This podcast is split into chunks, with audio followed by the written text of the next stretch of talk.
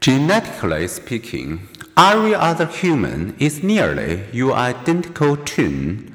Human genome researchers have discovered the common sequences within human DNA.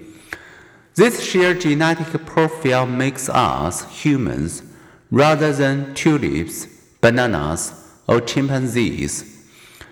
We aren't all that different from our chimpanzee cousins at a genetic level. Humans and chimpanzees are 96% identical at functionally important DNA size. This number reached 99.4%, yet that we 0.6% different matters. Shakespeare intricately wove 17,677 words into his literary masterpieces. Despite some remarkable abilities, chimpanzees do not compose sonnets. Small differences matter among other species too. Common chimpanzees and bonobos resemble each other in many ways. They should their genomes differ by much less than 1%, but they display markedly different behaviors. Chimpanzees are aggressive and male dominated. Bonobos are peaceful and female led.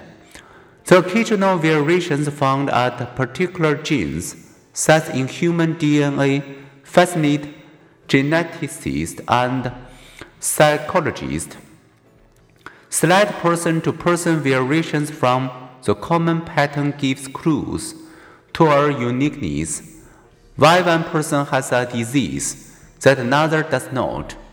Why one person is short and another tall. Why one is anxious and another calm. Most of our traits have complex genetic roots. How tall you are, for example, reflects the size of your face vertebrae, leg bones, and so forth, each of which may be influenced by different genes interacting with your specific environment. Traits such as intelligence, happiness, and aggressiveness are similarly influenced by groups of genes.